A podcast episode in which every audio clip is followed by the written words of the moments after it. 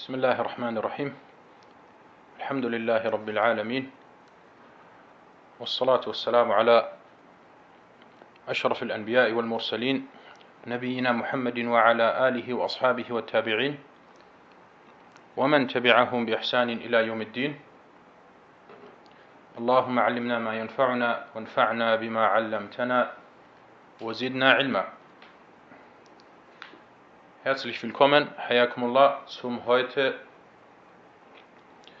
äh, zur heute siebten Sitzung.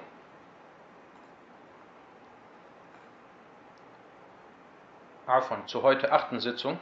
Und wir lesen das Buch Bulughul Maram fi Adillati al-Ahkam, au min Adillati al-Ahkam, von Al-Hafiz ibn Hajar Al-Asqalani. Und wir haben heute ein neues Unterkapitel. Wir sind weiterhin bei Kitab al-Tahara und haben heute vor uns Babu Izalati Najasati wa Bayaniha. Das ist in Kitab al-Tahara jetzt der dritte Unterkapitel. Und ab dem 20, äh, 22. Hadith fängt dieser Kapitel an. Babu Izalati an-Najasati wa Bayaniha. Drittes Kapitel, das Beseitigen der Unreinheit und die Erklärung davon.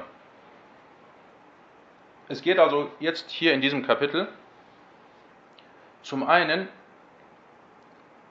um die Beseitigung der Unreinheit, wie man eine Sache, die Najis ist, die unrein ist, wie man das äh, beseitigt und alles, was damit zu tun hat. Und mit Unreinheit kommen wir erstmal zu der Erklärung von dieser Überschrift. Mit Unreinheit, arabisch an-Najasa, ist gemeint alles, was als schmutzig oder unrein und ekelhaft angesehen wird. Und es gibt hierbei die äh, Najasa al-Hukmiyya, al-Haqiqiyya und al-Najasa al-Hukmiyya. Also die reale Unreinheit und die wertende Unreinheit oder eine Unreinheit, die dieses Urteil hat. Und das ist ein wichtiges Kapitel. Und ihr werdet auch sehen heute die zwei Hadithe, die wir die ich inshallah erklären werde, äh, da gibt es viele wichtige Punkte oder viele Punkte, die damit zu tun haben und deswegen wird sich das Ganze heute auch etwas in die Länge ziehen. Und es geht hier, also in diesem Kapitel, um die Formen und Regeln der Unreinheit und wie diese beseitigt werden. Und es gibt oder es besteht Übereinkunft, also Ijma' bzw. Äh, Ittifaq, dass die Reinheit des Körpers eine Voraussetzung für die Richtigkeit des Gebets ist. Und was die Reinheit, äh, was die Unreinheit angeht, so gibt es zwei Aqsam oder zwei Formen, zwei Arten. Die eine ist die wertende Unreinheit oder die Sache, die äh, das Urteil einer Unreinheit hat und die unerwartet mit einer reinen Stelle in Kontakt kommt. Also du hast zum Beispiel deine Kleidung oder deine oder der Körper und das ist rein. Und diese Kleidung ist dann mit etwas Unreinem in Kontakt gekommen. Wie reinigt man diese Unreinheit? Man reinigt sie, indem man Wasser auf diese Stelle äh, gießt. Und indem man die Unreinheit, falls die Unreinheit etwas Festes sein sollte, indem man diese Unreinheit äh, beseitigt. Zum Beispiel äh, an der Stelle oder an dem Ort, wo man beten will, diese Stelle wurde von etwas Unreinem, was fest ist, äh, befallen. man kommt entfernt Ainun Najasa, also diese Unreinheit selber, man entfernt sie und schüttet dann auf diese Stelle Wasser. Und dazu kommen wir dann noch äh, gleich äh, näher. Und zwar gibt es hierbei Meinungsverschiedenheit unter den Gelehrten. Und die zweite Form, also das war jetzt die erste Form der Unreinheit. Und die zweite Form ist die Unreinheit selbst. Und diese kann nicht gereinigt werden. Also du hast zum Beispiel, zum Beispiel, akramakumullah, du hast, wir haben den Kot von, äh, von einem Tier, von einem nicht reinen Tier. Dieser Kot kann nicht gereinigt werden. Er bleibt unrein. Auch egal wie viel Wasser du darauf schüttest, dieser Kot bleibt unrein. Na. Und die Mehrheit der Gelehrten, also Al-Jumhur, vertreten die Ansicht, dass die Unreinheit nur mit Wasser beseitigt werden kann. Und wir hatten in einem früheren Hadith äh, schon über diese Thematik gesprochen, und zwar der Arabi, der Beduine, der in die Moschee kam und an einer Stelle urinierte. Der Prophet wassalam, befahl, dass auf diese Stelle Wasser geschüttet wird. Und deswegen haben die Jumhur, und mit Jumhur sind hier Malik, Al-Shafi'i und Ahmed gemeint, sagten sie, dass die Unreinheit mit Wasser beseitigt werden muss. Abu Hanifa dagegen war der Meinung, dass die Unreinheit mit jeder Art von Flüssigem beseitigt werden kann. Es muss also nicht nur Wasser sein. Es kann auch mit etwas anderem, was flüssig ist, äh, beseitigt werden. Und dazu komme ich inshallah noch später ausführlicher, wenn wir darauf eingehen, auf diesen Hadith, der damit zu tun hat, eingehen. Und diese Ansicht, also die Ansicht von Abu Hanifa, äh, der war auch, oder diese Meinung war auch Sheikhul Islam ibn Taymiyyah. Unter anderem Sheikhul Islam ibn Taymiyyah. Na, das kurz zu der Überschrift von diesem Kapitel. Kommen wir zum 22. Hadith, also zum Hadith, zum ersten Hadith in diesem Kapitel. عن أنس بن مالك رضي الله عنه قال سئل رسول الله صلى الله عليه وسلم عن الخمر تتخذ خلا قال لا أخرجه مسلم Anas ibn Malik, möge Allah mit ihm zufrieden sein, berichtete, dass der Gesandte Allahs, Allahs Segen und Frieden auf ihm, darüber gefragt wurde, ob man aus dem Alkohol Essig entnehmen darf. Er antwortete Nein. Überliefert von Muslim und von At-Tirmidhi. Nein, ihr könnt mich hören, ja? Ihr könnt mich gut hören. Kommen wir zu den Hadith wissenschaftlichen Nutzen aus dieser Überlieferung. Der Überlieferer Anis ibn Malik, über den haben wir bereits im zehnten Hadith ausführlich gesprochen. Die Einstufung der Authentizität des Hadith. Dieser Hadith ist authentisch. Er wurde unter anderem von Muslim überliefert und auch At-Tirmidhi, Abu Isa At-Tirmidhi überlieferte diesen Hadith in seinem Werk Al-Jamia, also in seinem bekannten Sunnah-Werk. Und nachdem At-Tirmidhi den Hadith überlieferte, was macht At-Tirmidhi immer oder fast immer, wenn er einen Hadith überliefert? Er gibt ein Urteil ab. Und diese Urteile sind sehr wichtig. Na, und er sagte, At-Tirmidhi sagte, Hada hadithun hasanun sahih. Das ist ein guter und authentischer Hadith. Und das ist seine Vorgehensweise.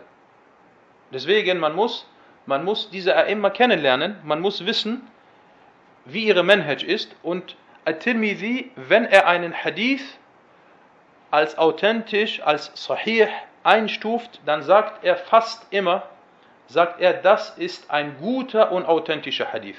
Hada hadithun Hasanun Sahih. Ganz selten kommt es vor, dass er sagt, Hada Hadithun Sahih. Meistens sagt er immer, Hada Hadithun Hasan Sahih. Und das ist die höchste Stufe der Einstufung bei At-Tirmidhi. Und dann hat er natürlich auch andere, andere Urteile, und zwar, wenn der Hadith eine kleine Schwäche hat, dann sagt er nicht Sahih, dann sagt er Hada Hadithun Hasan. Und automatisch müssen wir, wenn wir hören, dass At-Tirmidhi sagt, Hada Hadithun Hasan, müssen wir automatisch uns vor Augen halten, es gibt in diesem Hadith irgendwo eine Schwäche. Entweder in der Überlieferungskette oder es gibt eine Meinungsverschiedenheit oder ein, äh, eine Unklarheit im Metten, im Text des Hadith. Und äh, der, der, die Urteile von At-Tirmidhi haben einen sehr, sehr hohen Stellenwert. Und nicht so, wie es manche spätere sagen, fälschlicherweise, äh, dass sie sogar teilweise auf die Urteile von At-Tirmidhi verzichten. Nein. Und dieser Hadith wurde auch von Abu Dawud in seinem Sunnah-Werk überliefert. Na, soweit zu den Hadith-wissenschaftlichen Nutzen aus dieser Überlieferung. Kommen wir zu den fiqh-wissenschaftlichen Nutzen aus diesem 22. Hadith. Und äh, das sind einige. Das sind einige. Und da sind sehr wichtige Punkte heute äh, dabei. Erster Punkt. Der erste Nutzen. Barakallahu fikum. Aus diesem Hadith entnimmt man, aus diesem Hadith entnimmt man, genau, sagt mir immer das mit der Folie, manchmal, ich gucke da nicht drauf. Na. Aus diesem Hadith entnimmt man, dass Alkohol verboten ist, dass Alkohol haram ist. Und deswegen darf Alkohol nicht verarbeitet werden, damit es wieder zu Essig wird oder damit es zu Essig wird. Und das ist die Ansicht der meisten Gelehrten. Die Schafi'iyya vertraten die Ansicht, dass es rein wird, wenn es zum Beispiel von einem schattigen Ort zu einem sonnigen befördert wird. Nicht befördert, sondern befördert wird. Oder wenn es von einem sonnigen Ort zu einem schattigen Ort, also andersrum, befördert wird. So sagten sie, in diesem Fall wird es rein. Und das hat unter anderem An-Nawawi in Sharh Muslim erwähnt. Der zweite fiqh-wissenschaftliche Nutzen aus diesem Hadith. Wenn Alkohol zu Essig verarbeitet wurde, so ist es durch die Verarbeitung nicht erlaubt. Oder es ist nicht erlaubt worden. Es ist nicht zu etwas, äh, zu etwas geworden, was jetzt oder was nun erlaubt ist. Vielmehr bleibt dieses Verbot weiterhin bestehen. Das Verbot bleibt weiterhin bestehen. Und der Beweis dafür ist unter anderem der Hadith von äh, Abu Talha radiallahu an, als er den Propheten sallallahu alaihi wasallam über Alkohol fragte, welches bei ihm war und ob er dieses in Essig umwandeln darf. Er sagte, ich habe Alkohol, Abu Talha wir holen mal den Hadith raus, dass wir den Hadith lesen.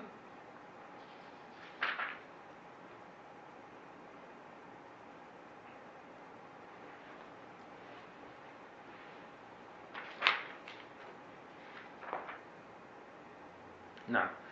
Äh, Abu Talha sagte, ich habe äh, Alkohol bei mir für Waisenkinder.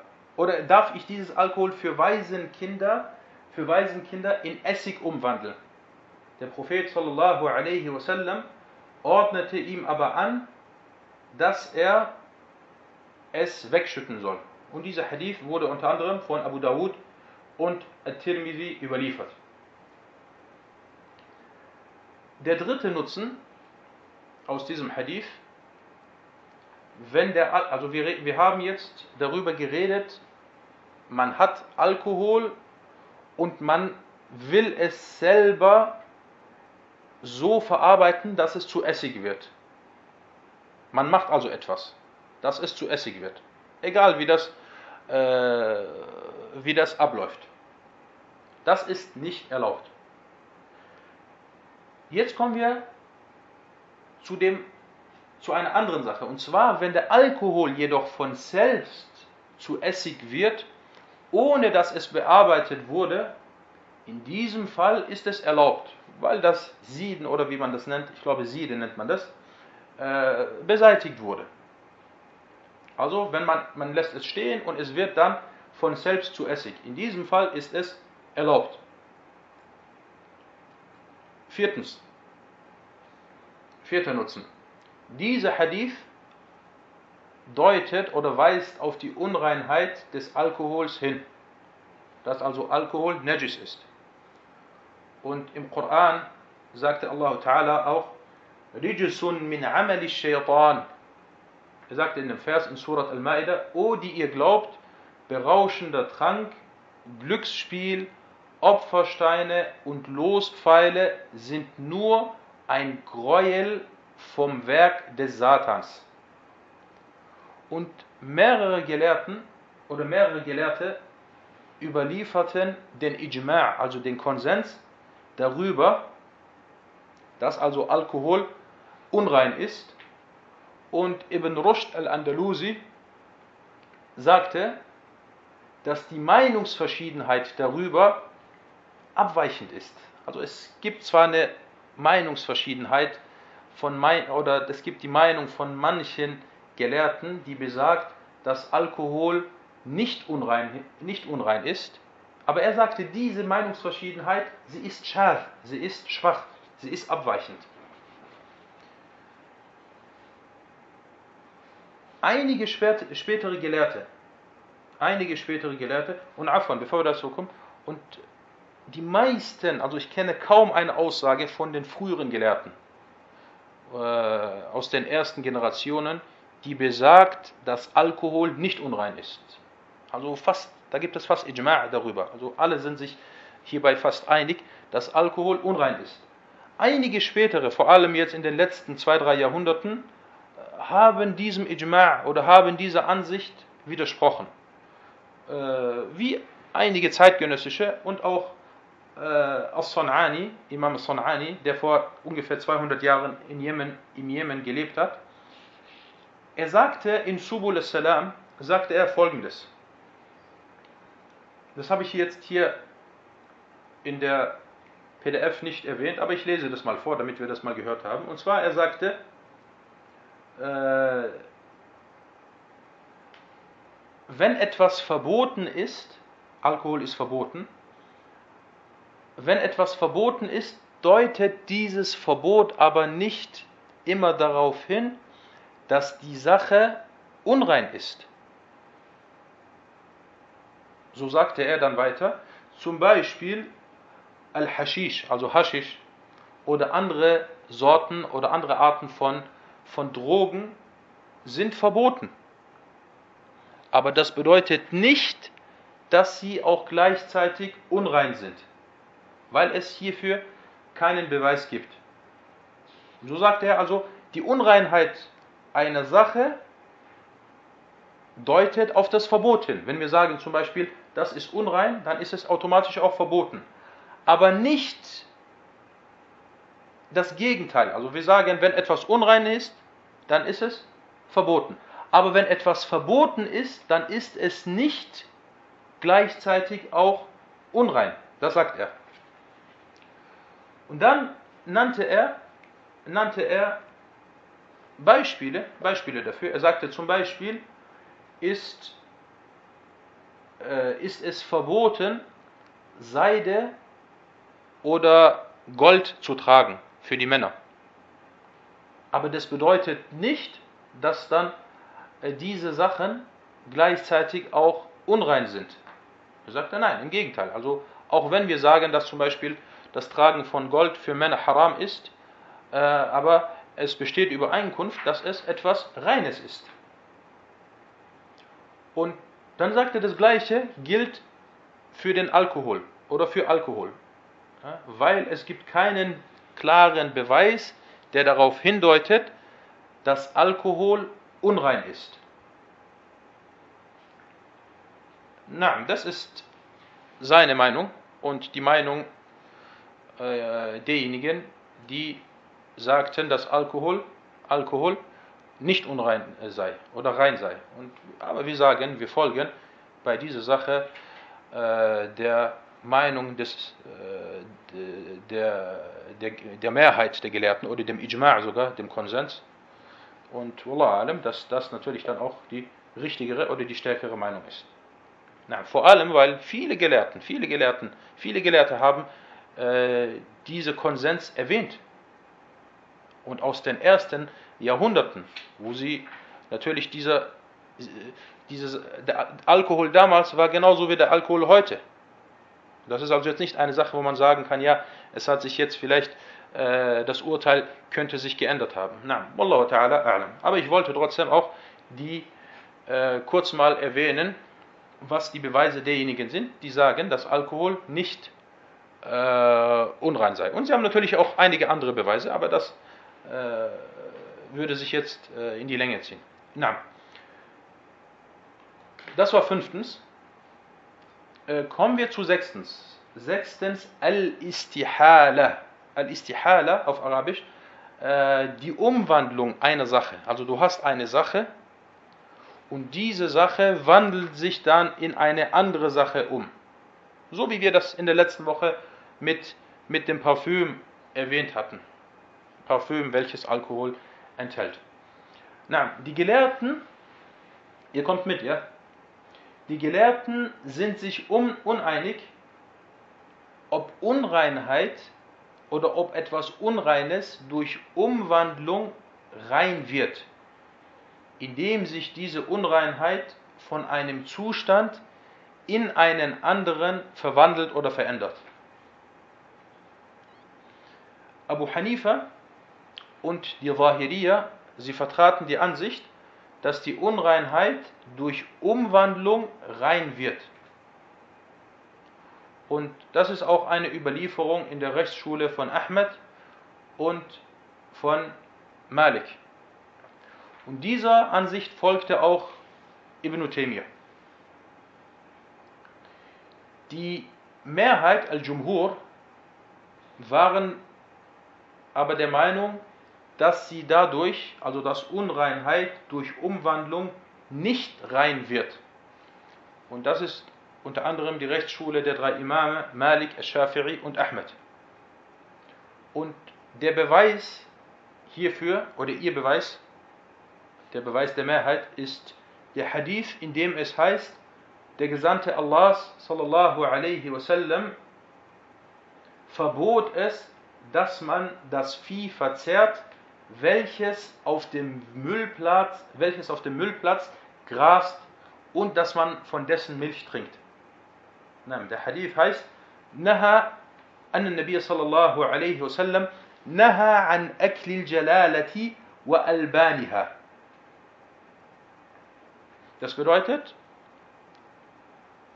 dass wenn zum Beispiel eine Kuh oder ein Schaf auf einer Müllhalde oder an einem Ort grast, wo es Unreinheiten gibt, dann ist das Fleisch und die Milch von dieser Kuh oder von diesem Schaf nicht erlaubt. Und dieser Hadith wurde von den fünf außer An-Nasa'i überliefert. Was ist damit gemeint, wenn wir sagen, überliefert von den fünf außer An-Nasa'i? Wer kann darauf antworten? Nein. Dieser Hadith ist der Beweis, unter anderem der Beweis von Al-Jumhur, dass Unreinheiten durch Umwandlung nicht rein werden.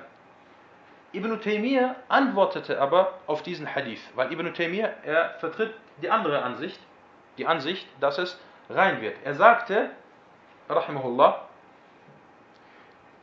die richtige Meinung ist, dass es rein ist solange keine Rückstände der Unreinheit zurückbleiben, weder im Geschmack noch in der Farbe noch im Geruch.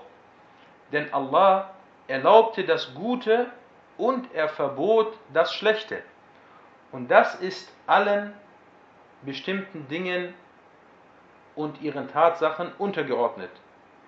Wenn es also wieder zu Essig wird, oder wenn es wieder zu Essig selbst, selbst wird, ist es den guten Dingen untergeordnet. Na, also das bedeutet, es gibt eine Kuh zum Beispiel, diese Kuh grast auf der Müllhalde. Und du willst dann von dem Fleisch oder von der Milch von dieser Kuh trinken. Wenn keine Rückstände der Unreinheit zurückbleiben, also du hast dann die Milch vor dir und du siehst keine Rückstände, weder im Geschmack noch in der Farbe noch im Geruch, dann kannst du von dieser Milch, von dieser Milch trinken, selbst wenn die Kuh auf der Müllhalde grasen sollte. Na, und sie sagten, das gleiche gilt, das gleiche gilt bei der Umwandlung, also bei der Istihala. Etwas wurde umgewandelt und man könnte jetzt heutzutage extreme Beispiele nennen, wie zum Beispiel mit Wasser, welches gefiltert wird. Kanalisationswasser, das wird ja auch wieder umgewandelt, bearbeitet. Und dann hast du dieses Wasser vor dir und du siehst keine Rückstände, weder im Geschmack, noch in der Farbe, noch im Geruch, dann ist es, dann ist es äh, rein und es ist erlaubt. Nein, genau mit den fünf sind gemeint alle außer Al-Bukhari, Muslim und Al-Tirmidhi. Nein, hier in diesem Fall wären es Abu Dawud, Al-Tirmidhi, Ibn Majah und Ahmed. Genau, das ist in diesem Fall.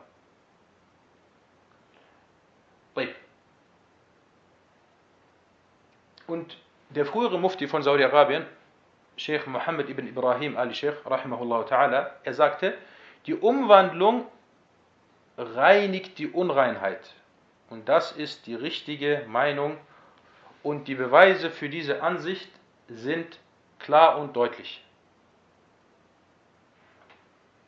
Na, kommen wir zu einigen Meinungsverschiedenheiten der Gelehrten.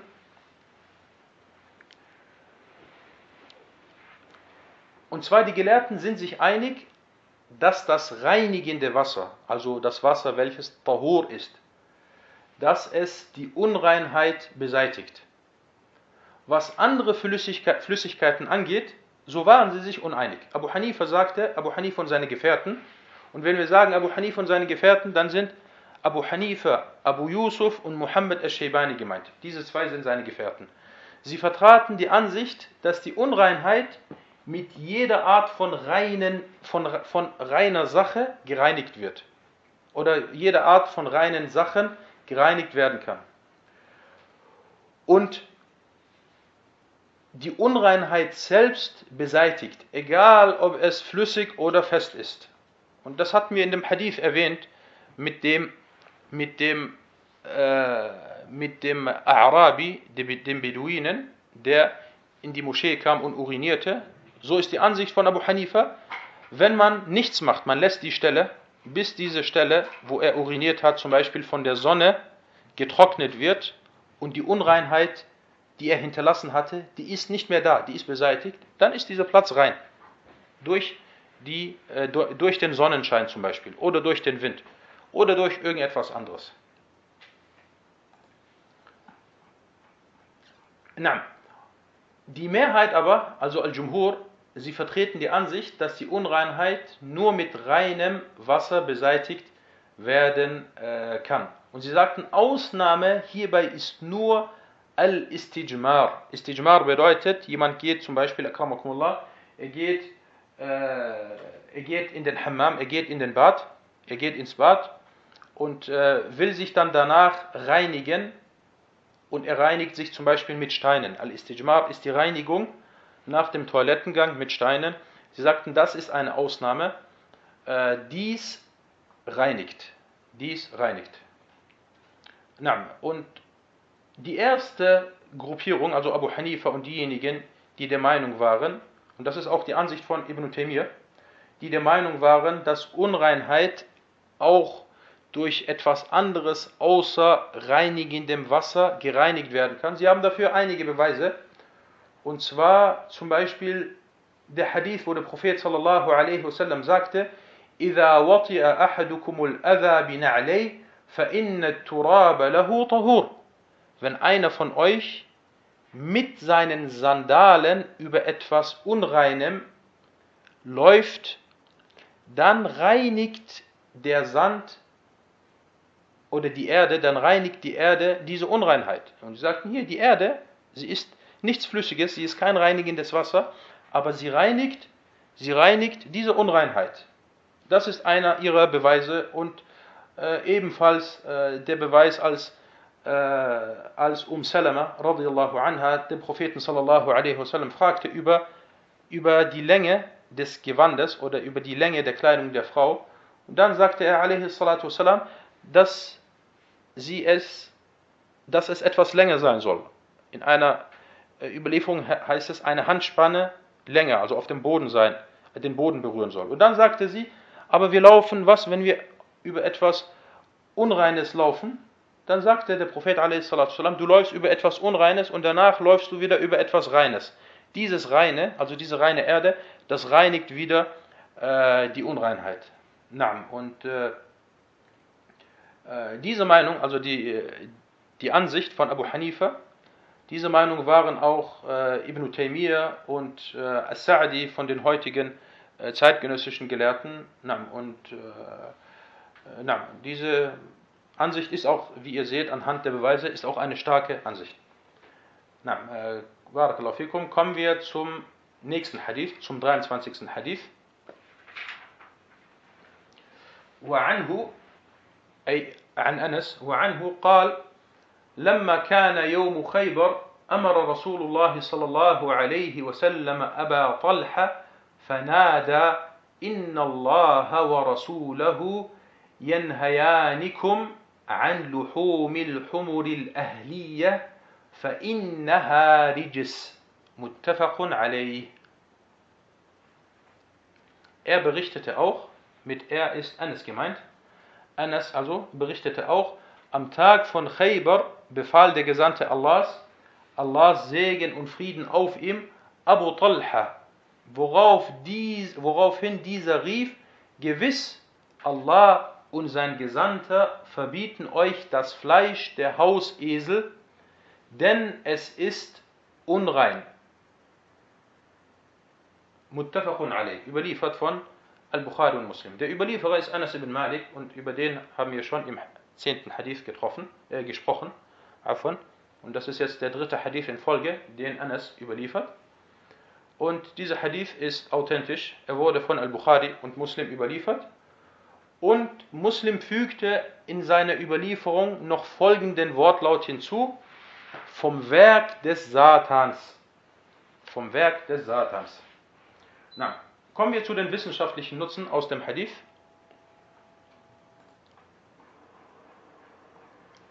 Erstens, Khaybar, äh, das was der Prophet والسلام, hier gesagt hat, oder dieses Urteil, was er hier verkündet hat, das war am Tag äh, von Khaybar, wo die Schlacht von Khaybar stattgefunden hat. Und Khaybar ist eine Ortschaft, sie liegt 160 äh, Kilometer nördlich von Al-Medina und sie wurde früher von den Juden bewohnt. Aber heute ist sie eine etwas größere äh, Stadt.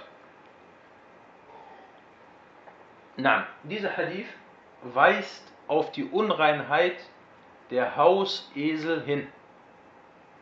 Also wir reden hier über den Hausesel.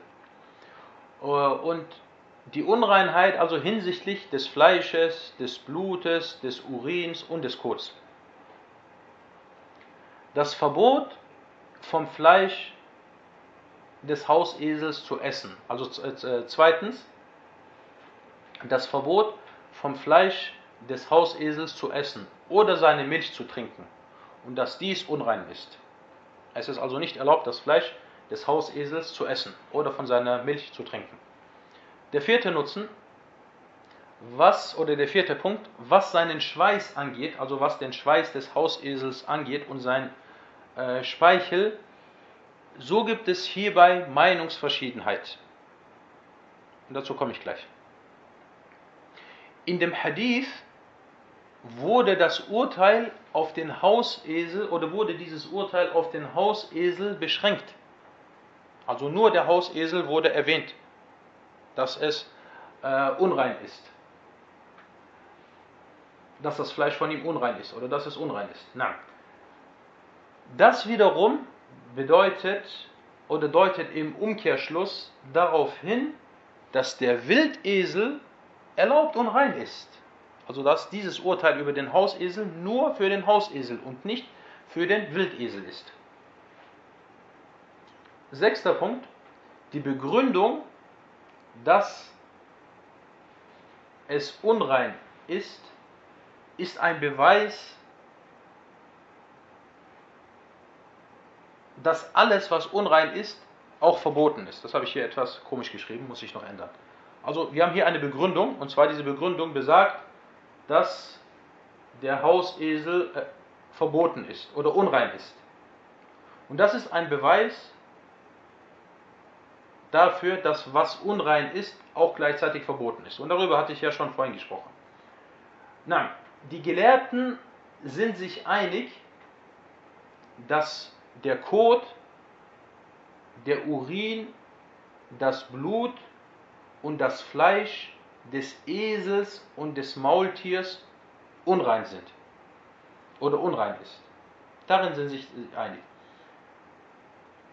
Aber es besteht Meinungsverschiedenheit hinsichtlich seines Körpers. Also wir, haben, wir reden hier von dem, von dem Hausesel. Was seinen Körper angeht, so besteht hierbei Meinungsverschiedenheit. Ob seine Haare rein oder unrein sind, ob sein Schweiß, welcher, welchen er ausschüttet, ob das rein oder unrein ist, ob das, was von seinem Mund und von seiner Nase rauskommt, wie zum Beispiel der Schleim, ob das rein oder unrein ist. Imam Ahmed und seine Gefährten vertraten die Ansicht, dass all dies unrein ist. Die zwei Imame, Malik und Shafi'i, waren der Meinung, dass sie rein sind. Also dass diese Sachen rein sind. Und das ist auch eine Überlieferung bei Ahmed. Und dieser Meinung war von den Hanabila auch Ibn Qudama, der in Al-Mughni sagte, und die richtige Meinung ist, dass das Maultier und der Esel rein sind. Und diejenigen, die sagen, dass der Esel und das Maultier, dass sie rein sind, haben hierfür einige Beweise. Und die äh, lese ich jetzt vor, oder die nenne ich jetzt. Und zwar, As-Sa'di sagte zum Beispiel, der Esel ist rein genauso wie die Katze. Und wenn er rein ist, so ist dann auch sein Haar und sein Schweiß und äh, der Speichel seines Mundes, so ist das auch rein. Diejenigen, die sagten, dass er unrein ist, sie sagten, in dem Hadith heißt es, innaha Wahrlich, sie ist unrein. Und mit unrein oder mit verboten ist Unreinheit gemeint. Und deswegen deutet der Hadith im Großen und Ganzen darauf hin. Darauf hin. Diejenigen aber, die der anderen Meinung waren, und zwar, dass es rein ist, sie sagten, der Prophet sallallahu alaihi wasallam und seine Gefährten, sie pflegten, sie pflegten es, auf, auf dem Esel oder auf dem Maultier zu reiten Und es wurde nirgendwo erwähnt, dass man, wenn man auf dem Maultier reitet, dass man sich zum Beispiel vor seinem Schweiß oder vor seinem Speichel in Acht nehmen soll. Und es gibt eine Qa'ida, Fiqhiyya, die sagt, تأخير البيان عن وقت الحاجة لا يجوز. Die Verspätung der Darlegung einer Sache, wenn hierbei Notwendigkeit besteht, ist nicht erlaubt. Das bedeutet, die Sahaba, tagtäglich sind sie auf den Esel geritten. Und das ist eine Notwendigkeit. Und es ist nicht erlaubt, dass man die Darlegung oder die, äh, die, äh, die äh, Darstellung dieser Sache verspätet, wenn es wirklich unrein wäre. Und es wurde nirgendwo überliefert, dass das unrein ist. Sie sagten ebenfalls weiter, der Prophet sallallahu alaihi wasallam, als er über die Katze sprach, sagte er, Innaha laysat binajis. Wahrlich, sie ist nicht unrein. Innaha minat tawafina alaikum. Denn sie gehört zu denen, die oft bei euch einhergehen. Und darüber hatten wir ja schon gesprochen, über diesen Hadith. Also der Grund, warum die Katze nicht unrein ist, ist, weil der Mensch viel mit ihr verkehrt. Sie kommt rein und sie geht raus. Und sie sagten, wenn das für die, wenn das der Grund bei der Katze ist, dann gilt dieser Grund erst recht bei dem Esel. Weil den Esel benutzt man noch mehr. Auf dem Esel reitet man, den Esel benutzt man für die Arbeit, den Esel benutzt man für viele, für viele andere äh, Sachen, wo man mit ihm in Kontakt gerät. Deswegen, genauso wie der Grund bei der Katze, der, der ist, dass man viel mit ihr in Kontakt kommt, so ist dieser Grund äh, auch beim Esel und beim Maultier äh, vorhanden. Und drittens, die Qaida, die Regel besagt, Al-Mashaqqatu tajlubu oder tajlibu at-Taysir. Die Erschwernis bringt die Erleichterung mit sich. Und allgemein, ihr seht diese Qawa'id, diese, diese Regeln, die ich manchmal hier erwähne, das sind wichtige Regeln. Und deswegen wurden hier, hierüber ganze Bücher äh, geschrieben. Und diese Regeln, die wir entnehmen oder die ich äh, erwähne oder die wir hier erwähnen, sie werden natürlich alle aus Beweisen aus dem Koran und aus der Sunna entnommen. Und womit man dann Istidlal macht, welche man dann mit diesen Regeln dann äh, äh als Beweisgrundlage benutzt. Also Al-Mashaqqatu tajlibu taysir, die Erschwernis bringt Erleichterung mit sich. Und zweifelsfrei besteht Erschwernis wenn man auf dem Esel reitet. Nein. Und Imam Ahmed sagte in einer Überlieferung, er sagte, das Maultier und der Esel, so sind ihre Speichel und ihre, äh, ihr Schweiß und ihre Haare rein. Nein, das soweit zu äh, dieser Thematik, dieser wichtigen Thematik. Und Wallahu alam, dass die Beweise derjenigen, die sagen, dass, dass äh, sie rein sind, äh, sind sehr stark. Nam, hada wallahu ta'ala a'lam. وصلى الله على محمد نعم بارك الله فيكم wenn es Fragen gibt haben wir jetzt ein bisschen Zeit